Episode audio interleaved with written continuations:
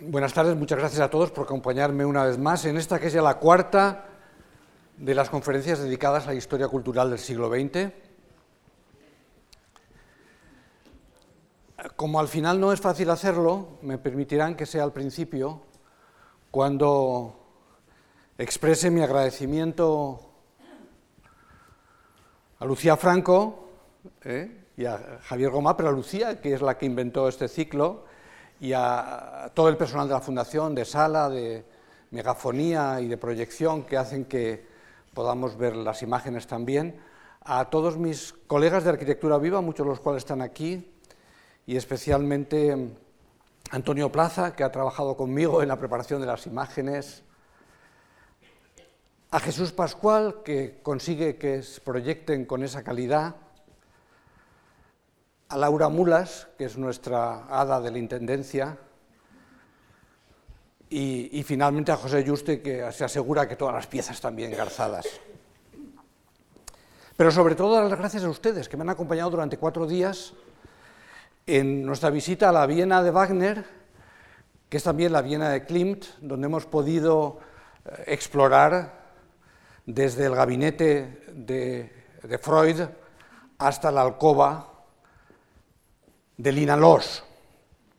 Me han acompañado también en la excursión a París, en la excursión a París donde hemos visto la sustitución del espíritu nuevo por el retorno al orden picasiano de la época de Olga y finalmente por la eclosión de los surrealistas.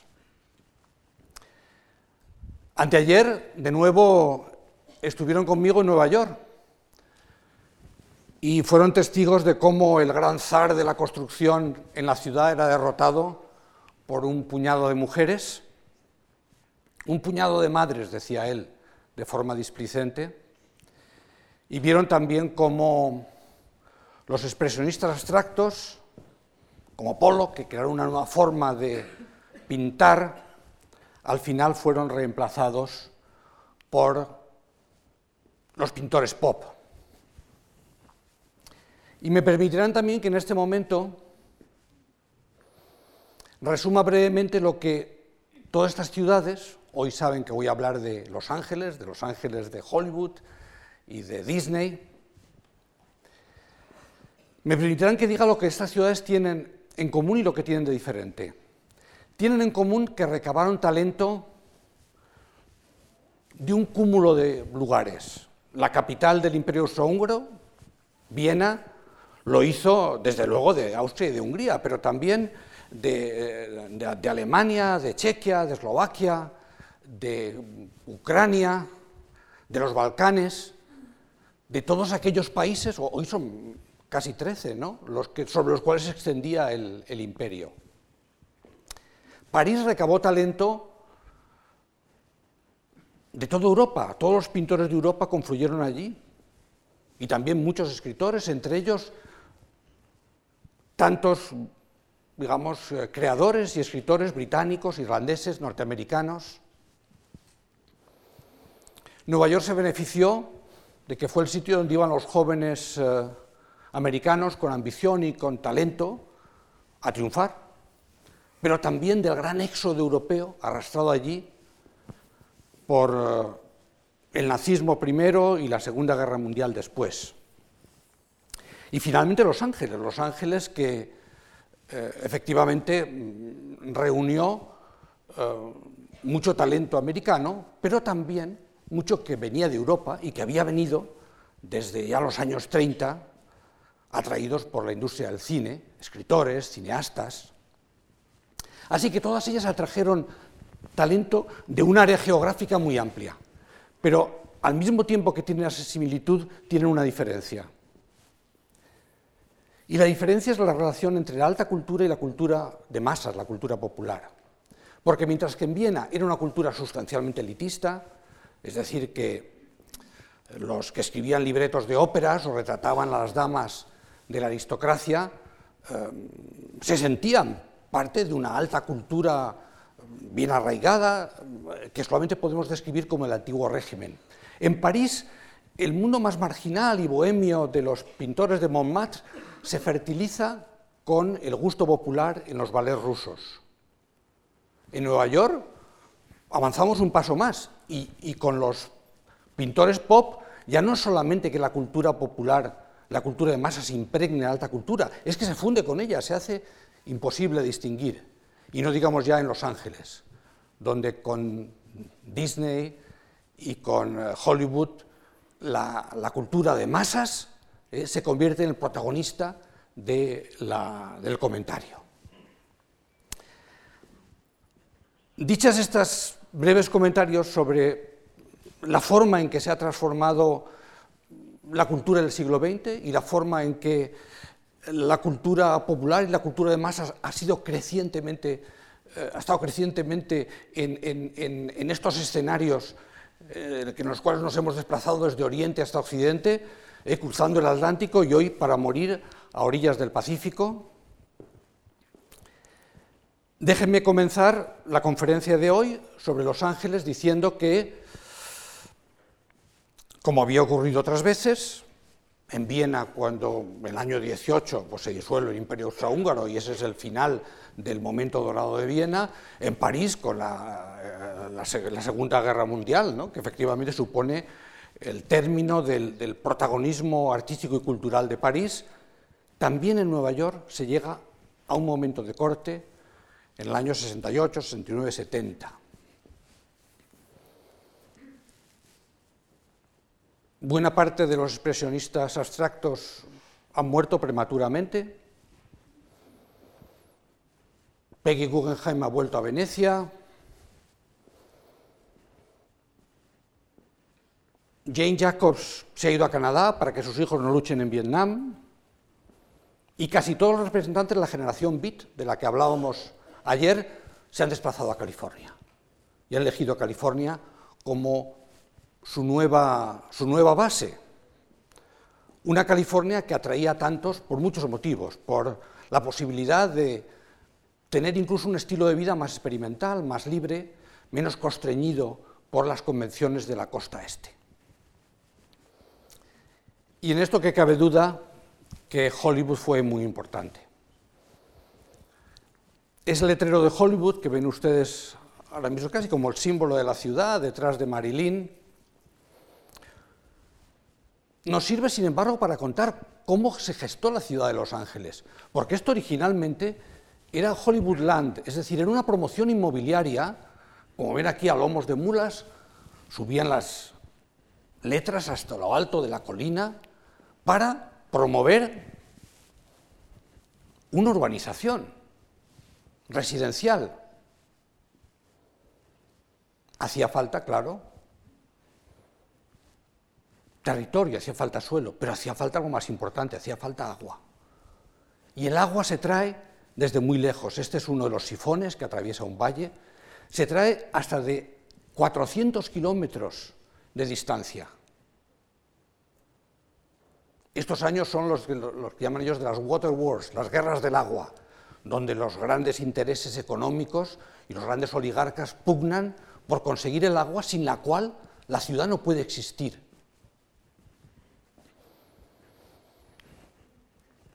Pero cuando llega el agua, California puede transformarse en un vergel, con su clima mediterráneo, y estos bosques de naranjos que se extienden hasta, en fin, hasta el horizonte, ¿no? Y puede también convertirse en un lugar que empieza a colonizarse residencialmente como un tapiz gigantesco. En ello ayudarán, que duda cabe, las autopistas. Este desarrollo era imposible con el ferrocarril. Las autopistas que, sin embargo, siguen los, en fin, los trazos que en el territorio han creado los ferrocarriles, permitirán con el coche privado dar acceso a ese sueño americano de la casa, el perro, el césped, la barbacoa. Ese sueño americano que depende críticamente del automóvil. Pero la gran fábrica de sueños no está muy lejos de allí. Está sobre una de las colinas que rodean los Ángeles Estos son los estudios Universal, donde se fabrican los sueños con los que sueña no solamente América, sino el mundo. Estudios que también se visitan por la curiosidad que suscitan. Y no digamos ya las estrellas de cine, que se convierten en iconos mundiales. Los turistas que van a Los Ángeles van a visitar las casas de las estrellas y se compran estos mapas donde les dicen dónde viven las estrellas. Aquí tienen la lista de estrellas y las casas identificadas, todos en torno al Sunset Boulevard, en Beverly Hills. El Sunset Boulevard que muchos recordarán por la famosa película de Billy Wilder, que aquí se tradujo como El crepúsculo de los dioses, donde una envejecida Gloria Swanson representa el papel de una estrella del cine mudo. Y Sunset, desde luego, porque el sol se pone siempre sobre el Pacífico, de manera que estas puestas de sol para ellos no tienen un sentido de cierre del día, sino al contrario, ¿no? de apertura a las inmensidades del Pacífico, el Sunset Boulevard. Y en la película a la que antes me refería, el Hollywood Story, aparecen algunas de las caras que los visitantes de Los Ángeles buscan en sus casas. Las casas tienen un interés arquitectónico limitado. Como ven, muchas veces son estilo neocolonial, imitan, en fin, aquí hemos puesto la de Clark Gable o, la de Betty mm, algo. Betty Davis, gracias, gracias. he tenido una respuesta fantástica, ¿no? O la de Betty Davis, pero solo para, mostrar hasta qué punto son cuatro de las, de las, de las centenares, ¿verdad? Que la, que los autobuses visitaban con los turistas, ¿no? Pero no lejos de allí, en Anaheim, al sur, se pone en marcha otra fábrica de sueños, de alguien que venía de la industria del cine, claro, de Walt Disney, Disneyland, en esa California, el mejor sitio donde vivir, esa California de, de naranjos y de parques, se crea el parque de Disney, Disneyland. Un parque que su creador presenta como un pequeño reducto de civilidad segura y de experiencias varias, cada uno de los distintos sectores. Es un, un viaje en el tiempo, un viaje en el espacio, un viaje a, una, una, etapa, a una aldea hawaiana, a, una calle mayor, a un cartillo de Blancanieves. Es un territorio también de los sueños. Otra fábrica de sueños como la de Hollywood. Pero sobre todo, un reducto de urbanidad la Main Street, la, calle mayor, la conforma como la que él había vivido en su infancia.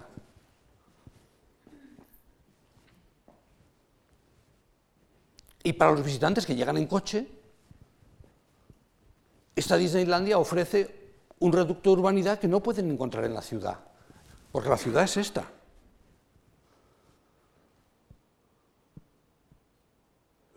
Una ciudad en la que, insisto, lo más importante es el coche y, claro, las gasolineras.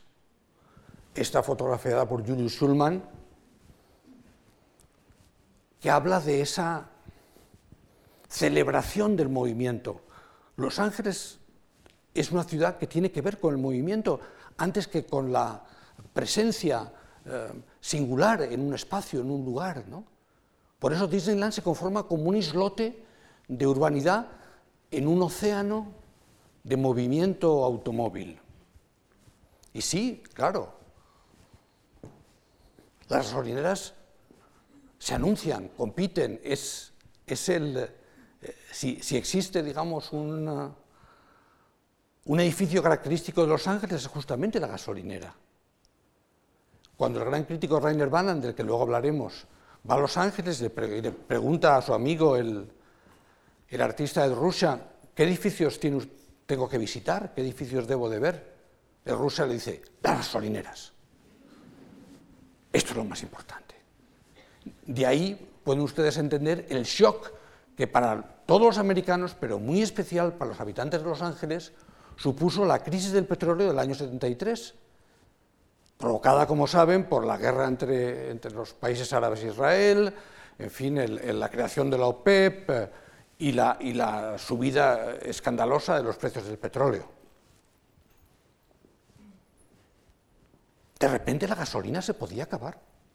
Uno podía ir a la gasolinera y le podían decir que no hay gasolina. Los años 70, por eso, supusieron un trauma extraordinario y un sentimiento de que algo estaba fallando en el sistema. Porque Los Ángeles es, además de agua y además de tierra, es petróleo. En un momento dado, California era el mayor suministrador de petróleo de Estados Unidos. Ahora pensamos en petróleo y pensamos en Texas, pero California era el mayor, el mayor em, productor de petróleo y además los pozos de petróleo estaban dentro de la propia ciudad, al lado de la playa. Miren esta foto, ¿verdad? Con los bañistas y detrás las torres de petróleo.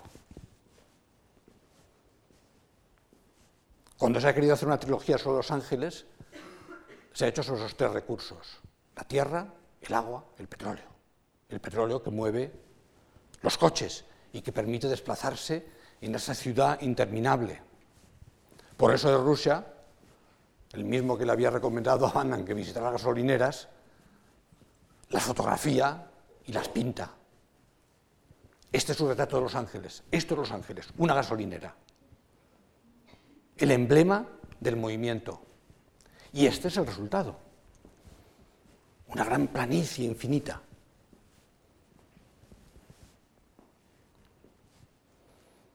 Una gran planicie infinita que tenemos que ver desde nuestra casa de los sueños. Y ninguna casa de los sueños más extraordinaria que esta que fotografió también Schulman. De Pierre Koenig, Pierre Koenig, uno de los grandes arquitectos americanos de esa hora, que sí, creó su casa en un voladizo, en una de las colinas, con la imagen de la ciudad extendiéndose delante de él, pero no dejó de añadir una piscina. Porque la piscina es el segundo símbolo de Los Ángeles. En torno a esa piscina, siempre con buen clima, se produce la vida social, el intercambio. En la casa uno se refugia de vez en cuando, pero normalmente la vida es aquí, en ese espacio alrededor de la piscina. Ya en la casa Kaufmann, que construye un discípulo de Wright en los años 40, eh, no se lo he dicho, pero se lo digo ahora, Frank Lloyd Wright, el gran arquitecto americano, Construyó varias casas en Los Ángeles y tuvo como ayudantes a dos vieneses, Rudolf Schindler y Neutra. Neutra, que es justamente el autor de esta casa. Porque el señor Kaufmann le había encargado a Frank Lloyd Wright quizá la casa más reproducida de la historia, la casa de la cascada. Y cuando quiso hacerse otra en Palm Springs, recurrió a un arquitecto distinto, a un discípulo, por cierto, bienes, del gran maestro americano. Muchos habrán visto El nadador, en el que Burr Lancaster eh, reproduce eh, ese cuento de, de John Cheever, en el que un ejecutivo de publicidad ya envejecido y fracasado, quiere volver a su casa, su casa que ya no es suya, que está embargada, nadando de piscina en piscina de los vecinos. Y en cada piscina se encuentra con un grupo de personas distintas y los diálogos crean el más increíble retrato satírico de esa sociedad americana de la dispersión, del urbanismo suburbano. Es verdad que tanto el cuento como la película están situados en Connecticut, pero merecerían haber estado en Los Ángeles, porque ese es el lugar por excelencia de las piscinas. Y cuando David Hockney, el pintor británico, decide trasladarse a California, lo hace por muchos motivos, en parte porque era gay, en Londres de entonces no era tan fácil tener ese tipo de vida eh, más experimental, y busca ese paraíso en la tierra que es Los Ángeles. ¿Y qué pinta? Piscinas. Pinta piscinas. Y se fotografía a sí mismo dentro de una piscina.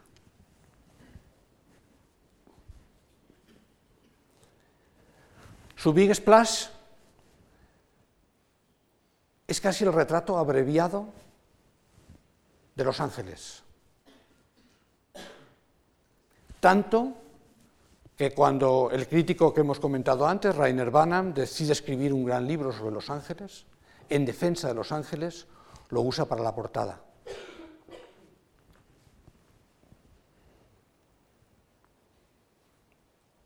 Rainer Banham se enamora de la ciudad. ¿Y cómo podría hacerlo alguien que solo montaba en bicicleta en Londres? Él lo explica bien. Dice lo mismo que los eruditos británicos aprendían italiano para poder leer al Dante en su idioma original, yo aprendí a conducir para leer a Los Ángeles en su idioma original. Porque Los Ángeles tenía que leerse a través del automóvil. Y Banham efectivamente aprende a conducir. Y luego más tarde, la BBC hace un documental e incluso pone un billboard donde dicen Rainer Banham loves Los Ángeles. Sí, le encanta Los Ángeles. Le encanta incluso lo que muchos de sus colegas intelectuales juzgan la fealdad intolerable de Los Ángeles. Estas cosas, ¿sabes? Estos gestos de carretera. ¿Cómo puede estar enamorado de esto? Él, sin embargo, dice, las dos horas mejores de la vida del americano son las dos horas que pasa yendo al trabajo y volviendo de él, en su coche, por las autopistas.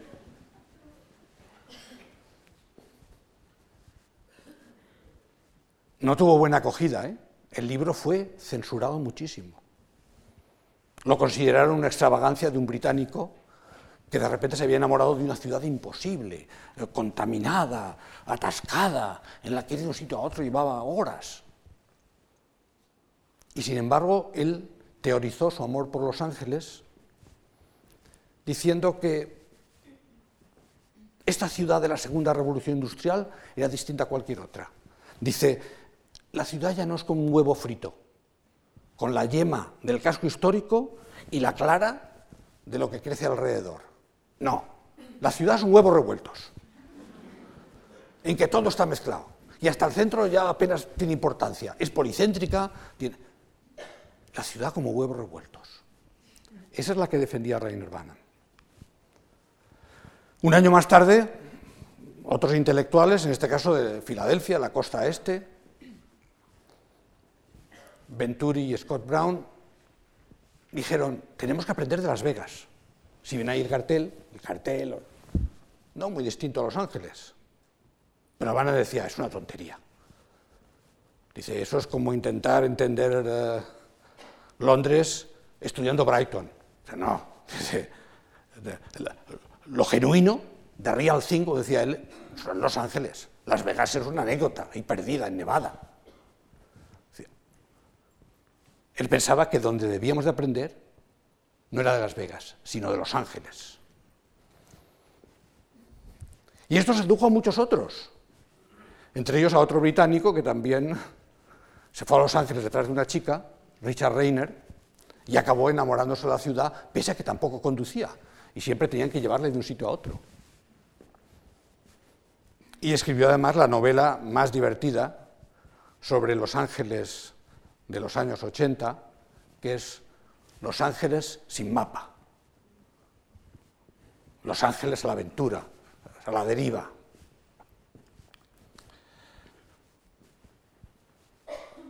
Este es el Los Ángeles que amaba Banham cuando decía la arquitectura de las cuatro ecologías. ¿Y cuáles eran esas cuatro ecologías? Una era lo que él llamaba la utopía, la utopía de las autopistas, los paisajes de la circulación. Otro era el espacio anónimo horizontal de la ciudad. Pero luego había dos más, las más interesantes. Por un lado, la playa, claro. Los Beach Boys en aquel momento y el surf son el emblema de Los Ángeles. Banham le llama la surfurbia. Sí, porque es la, urbe del surf. Y efectivamente los Beach Boys van siempre con la tabla de surf. El coche y la tabla de surf son los emblemas de este momento. Y no os puede sorprender que cuando los Beach Boys publican Shutdown, el año 64, es el año que llega ahí también David Hockney y se hace la primera fotografía. ¿Dónde? En la playa.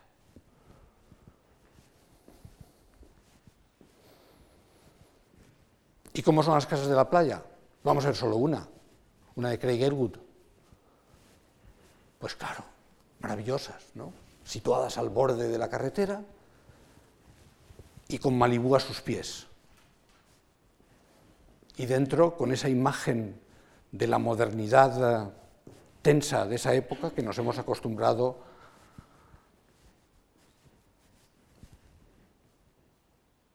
nos hemos acostumbrado a amar y que seguimos incluso utilizando hoy como referente. ¿Ustedes ven esta imagen? Yo les digo que tienes 70 años y resulta difícil de creer. Tan actual resulta. Y además de la playa, la otra ecología, la montaña. Las casas, como la primera que veíamos, la Case Study 22 de Pierre Cuny, que están en las lomas que rodean Los Ángeles.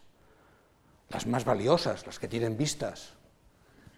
Les pondré solamente dos, de John Lotner. Esta la que Atmosphere, muy famosa, con estas imágenes también de nuevo, que se ve la ciudad al fondo.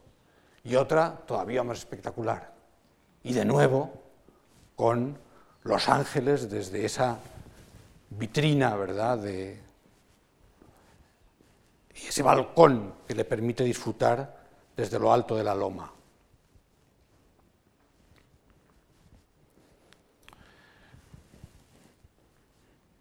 En aquel momento los arquitectos admiramos mucho el programa que puso en marcha un editor de revistas, John Entensa, que dirigía Arts in Architecture, y que puso en marcha lo que llamamos las case study houses.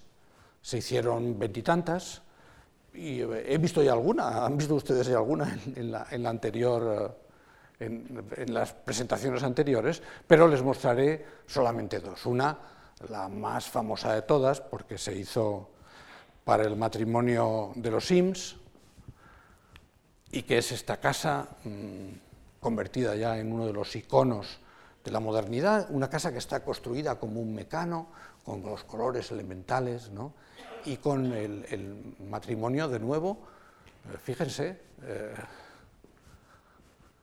con la tumbona que diseñaron ellos, que hemos visto ya en una imagen anterior y que, por cierto, se diseñó para Billy Wilder, que era muy grueso. Y de ahí que resulte una tumbona sumamente confortable ¿eh? y extraordinariamente generosa en sus dimensiones. La segunda casa que les voy a poner es la Case Study 21, de nuevo de Pierre Kunig, y para mostrar en qué medida estas casas se comunicaban con extraordinaria inteligencia. Están en Hollywood, están también en un lugar donde la publicidad es fundamental. Así que el arquitecto, como difunde su casa, es con su propio retrato y con una modelo sentada delante. La casa como elemento de glamour, la casa como elemento de seducción. Esta es la casa, que si la ven tiene una pureza geométrica y una claridad constructiva em, emocionante. Ustedes pueden pensar, bueno, pero esta California no es precisamente un lugar eh, de innovación industrial, no, no se confundan. Durante buena parte del siglo, la mayor parte de la industria aeronáutica americana está precisamente en Los Ángeles. Y eso genera una sofisticación industrial y técnica que, del que esta casa es, en cierta medida, eco. Durante, el, durante la Guerra Mundial, por supuesto, ¿no? pero también en la inmediata posguerra, ¿no? y con episodios tan jugosos como el Hércules que hizo Howard Hughes, fíjense ustedes el tamaño, un avión tan colosal, un hidroavión, que solo voló una vez como seguramente los que han visto la película El aviador, que, está, que recoge la historia de Howard Hughes, recuerdan.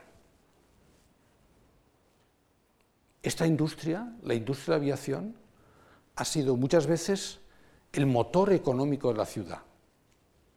De hecho, con la distensión de los años 70, los Ángeles sufre mucho porque se reducen los contratos del Pentágono. Es una industria que da, eh, en fin, que da, trabajo a 300.000 personas, bueno, casi un millón de personas con sus familias, ¿no? Y se recupera, sin embargo, con Ronald Reagan, los años 80, que de nuevo el retorno de la Guerra Fría más, eh, en fin, más extrema y grandes contratos del Pentágono. Y sin embargo, a partir de la caída del muro de Berlín, en el año 89 y el final de la Guerra Fría, eso supone no la liquidación, pero la reducción a la mínima expresión de la industria aeronáutica y, por tanto, el declive de Los Ángeles, que desde el año 90 pierde población. Por eso ellos hablan del éxodo de Los Ángeles, una ciudad que se contrae. Y la industria aeronáutica es una de las explicaciones, quizá la más importante. Pero ese amor por el futuro está en Los Ángeles, está dentro de esa voluntad experimental, dentro de ese eh, empeño en experimentar otras formas de vivir, pero también otras formas de producir, y otras formas de comunicar, y otras formas de seducir. Eh, eh, claro, en el parque de atracciones de Disney, en Disneyland, hay también un Tomorrowland, con el primer monorraíl que se construye en América comunica, el, como ven, el hotel eh, con, con, las instalaciones, ¿no? Y tienen, digamos, junto al, al castillo Blancanieves, tienen también los cohetes.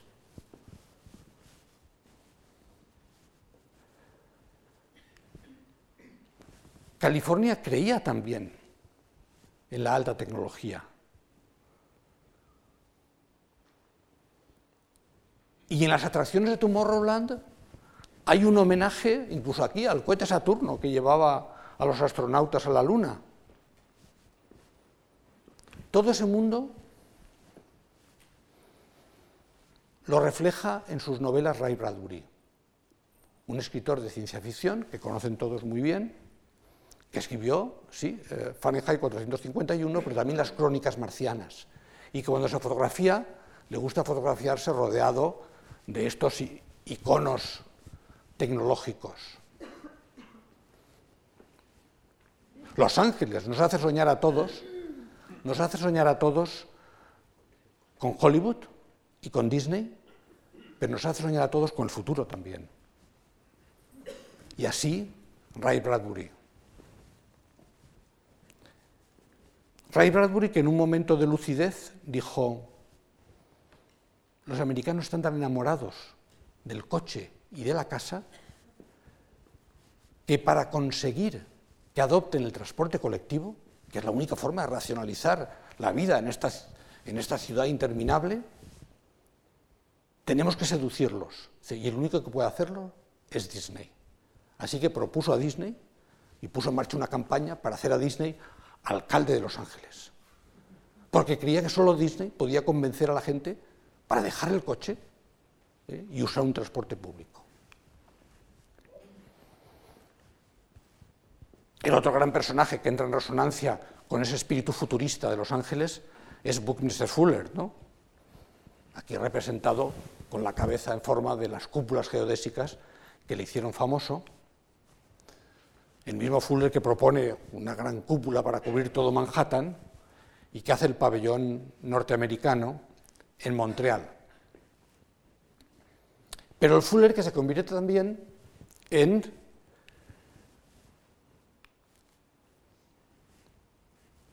el referente para una generación alternativa, una generación contracultural, hippie, que usa las cúpulas geodésicas como el emblema de una nueva arquitectura, una nueva forma de habitar la Tierra.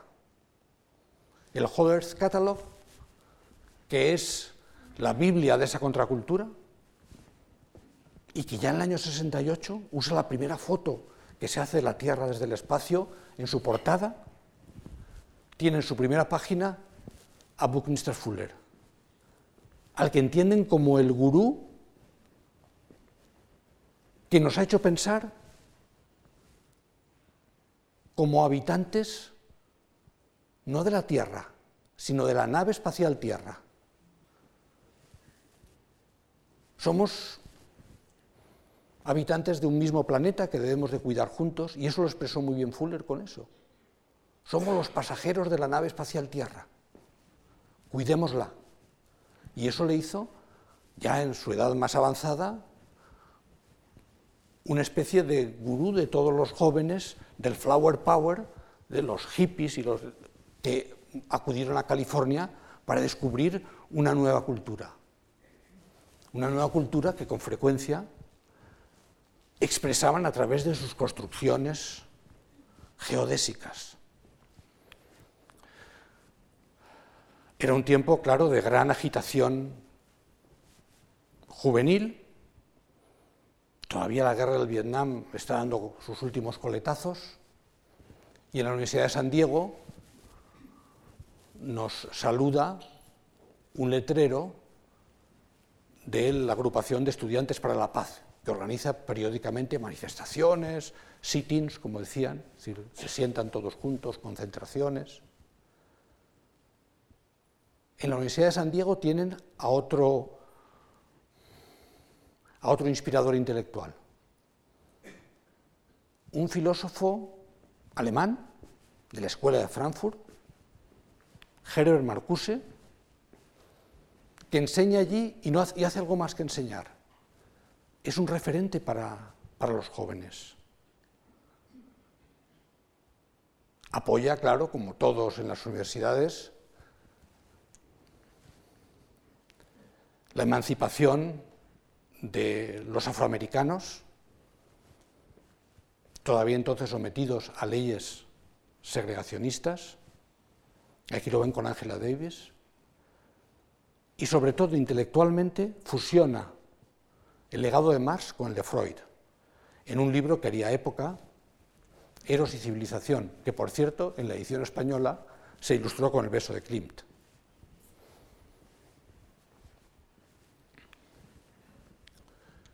Surgen revistas alternativas en Los Ángeles, pero sobre todo en San Francisco, en la Alta California.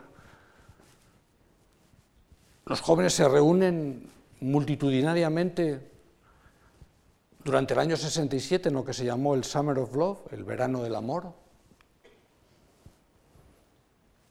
Exploran otras culturas, hay esa presencia del, del mundo oriental.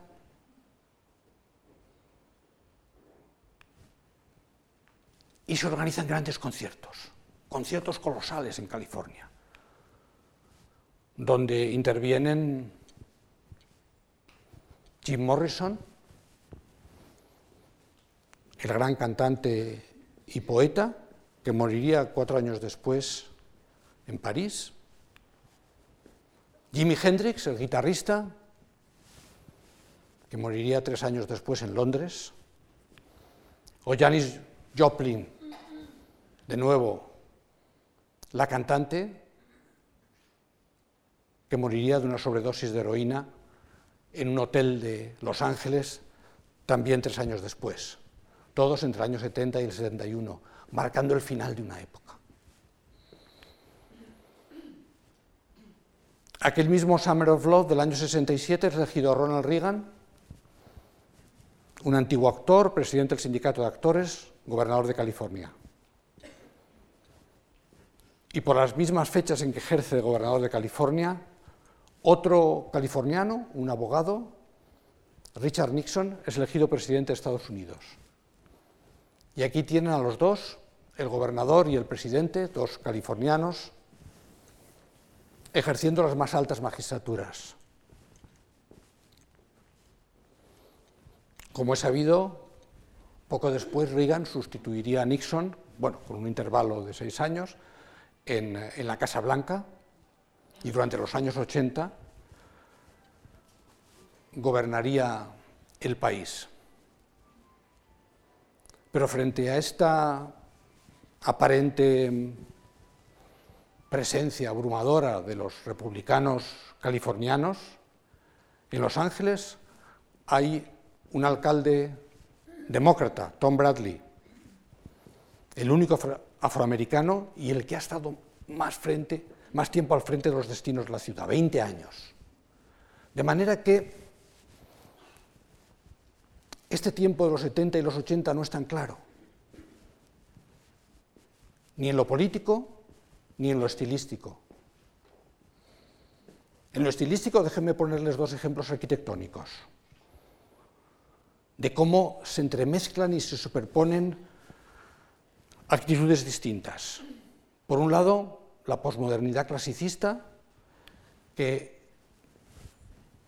en California sobre todo representa Michael Graves, no porque resida allí, sino porque deja edificios, bueno, lo, ven, digamos, con este dibujo, digamos, el tipo de arquitectura em, que, él promueve, una arquitectura mm, mm, amable, donde buena parte de los eh, estilemas clasicistas se recuperan con un tono más jovial, más, eh, me atrevo a decir, eh, juguetón.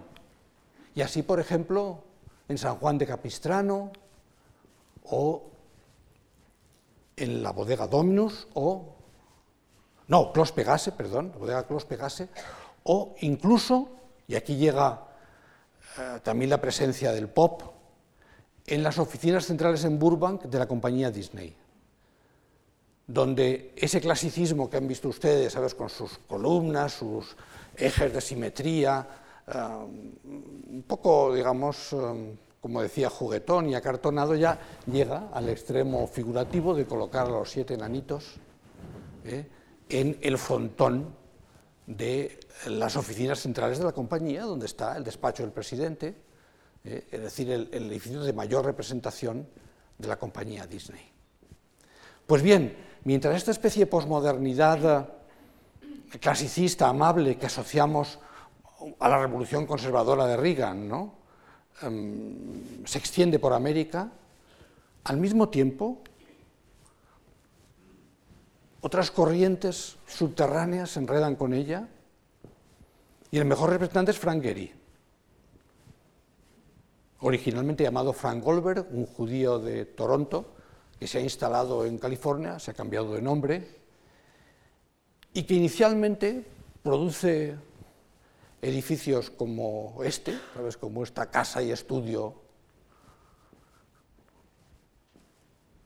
cerrado, opaco, ¿verdad?, a esa ciudad ruidosa que le rodea. Y después, con edificios como su propia casa, intenta ampliar la paleta de materiales, emplea tela de gallinero, eh, chapa metálica, con unas geometrías fracturadas. Eso es algo que los arquitectos les ha gustado llamar de construcción, por analogía con el movimiento filosófico que encabezaba Derrida y otros.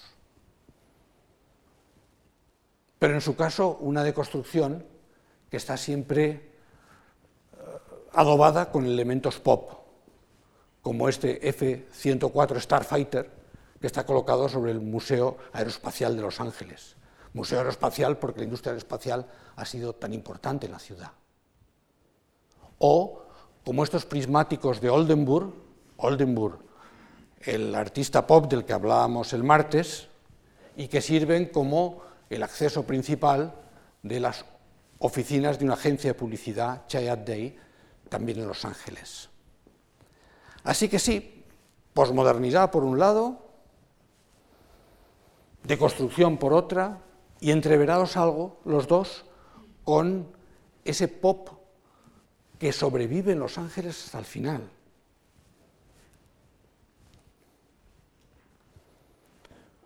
Como decía, con el final de la Guerra Fría y la caída del muro de Berlín y el desplome de los contratos del Pentágono, en Los Ángeles se crea un clima más pesimista. Este es casi el final de nuestro itinerario para nosotros. Y proliferan las manifestaciones culturales que recuerdan en Los Ángeles Negros, Los Ángeles Noir, Los Ángeles de los eh, detectives de Richard Chandler, ¿no?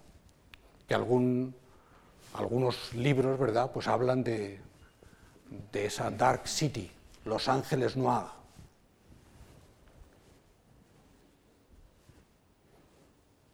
Y el futuro más oscuro de la ciudad, tan distinto de ese futuro luminoso, ¿eh? de las casas, las piscinas, el disfrute del, maravilloso clima californiano, se subraya. Y digo, a veces, recordando con los elementos pop, como esto de, con este, este, este, este esta señorita Río, de un artista pop, pero sobre todo con las películas. Las películas que son en aquel momento las que mejor transmiten una visión negra de Los Ángeles. Polanski hace Chinatown. Por cierto, y antes lo he comentado, Está ambientada en los, en los,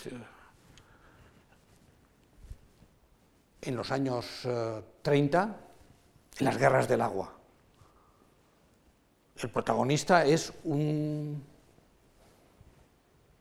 personaje que evoca el de Mulhoney, el, gran ingeniero de origen irlandés, emigrante, que construyó el acueducto de Los Ángeles y que fue el, encargado de de que la ciudad tuviera agua, ¿no? Y que, como digo, es la primera de, una trilogía de tres que no llegaron a hacerse. Llegó, se, se hizo la segunda, pero no tuvo éxito, sobre el agua, la tierra y el petróleo. Y Blade Runner, desde luego. La película de Ridley Scott, que sitúa curiosamente Los Ángeles en el año en que estamos, 2019, y que la imagina como una ciudad efectivamente noir, siniestra, oscura, peligrosa.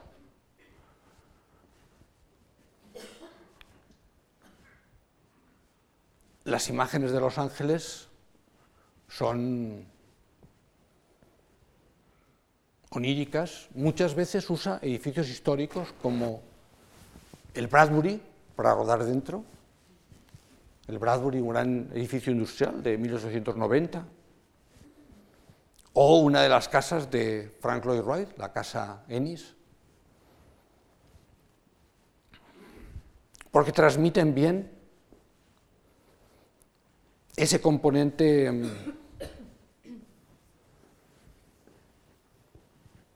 onírico y amenazante de esa Los Ángeles muy distinta de la, del paraíso terrenal, ¿verdad? de la ciudad soleada y llena de jardines y naranjos. LA Confidential también, situada en este caso en los años 50, o la de David Lynch, que precisamente tiene por nombre Mulholland Drive, la carretera eh, que recibe el nombre del ingeniero que trajo el agua a Los Ángeles, y siempre como fondo Hollywood, las palmeras y el crepúsculo, los símbolos de Los Ángeles. Así lo entendió de Rusia, con su imagen del letrero de Hollywood, ya no en, la ladera, sino colocado sobre ella. Es Rusia, el mismo que había representado antes a Los Ángeles como una gasolinera y que había recomendado a Rainer Bacham visitarlas.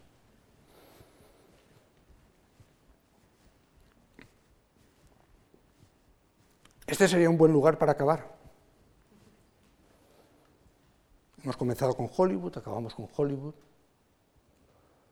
Pero fíjense, me despedí de ustedes y de Viena con el cuadro no terminado de Klimt, de Adán y Eva, que mostraba en el fondo la victoria de Eros sobre Tánatos, la victoria del amor sobre la muerte. Nos despedimos de París con el cuadro de Picasso su segundo Guernica, el osario, que era una denuncia de los horrores de la guerra, de cualquier guerra. Nos despedimos de Nueva York recordando la falta de congruencia entre los logros científicos de la humanidad, que había colocado un hombre en la luna, y los desgarramientos de una sociedad acosada por la segregación racial, por la violencia y por la desigualdad. Así que hoy no me puedo despedir aquí como si fuera esto un western y entonces el protagonista cabalga hacia la puesta de sol. No, voy a hacerlo, si ustedes me lo permiten, con otras dos imágenes. Una es un lienzo del mejor expresionista abstracto californiano. Digo más, el mejor pintor californiano, Richard Divencourt. Richard Divencourt,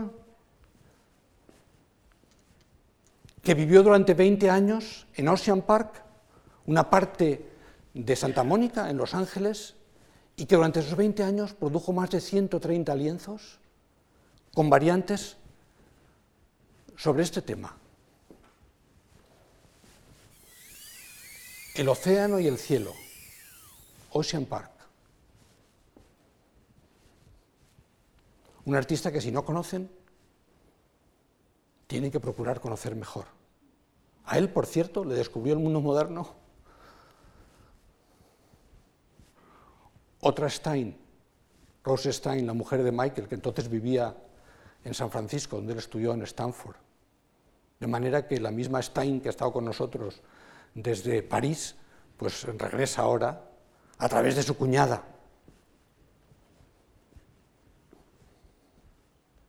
Un artista que ha dejado un legado en esto que algunos llaman color field, donde es más importante la composición y el color que propiamente el gesto, por eso es raro que a veces se le llame expresionista abstracto, desde luego no tiene nada de, action painting, y que yo prefiero llamar abstracción lírica, abstracción lírica de una calidad y de una intensidad pocas veces alcanzada en la pintura. Y la última imagen, los archivos de los estudios Paramount, una gran caja hermética que tiene como fachada el telón pintado como el cielo de mediodía, que utilizaban como fondo de los rodajes en este plató que también sirve como aparcamiento. Creo que es una imagen extraordinaria de Los Ángeles, porque está claro el cine, pero están también los coches. ¿eh? Y está esa promesa de felicidad del cielo azul, frente a la cual la fábrica de sueños de Hollywood construye sus películas.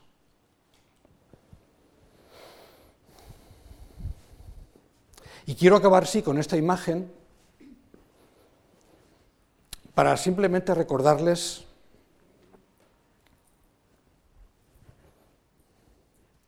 como el Granchi de la cárcel,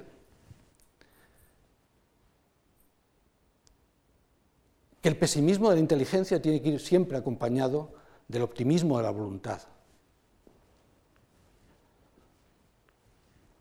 O como el último Machado, que evocó en un alejandrino emocionante, que todos recuerdan, estos días azules y este sol de, mi de la infancia.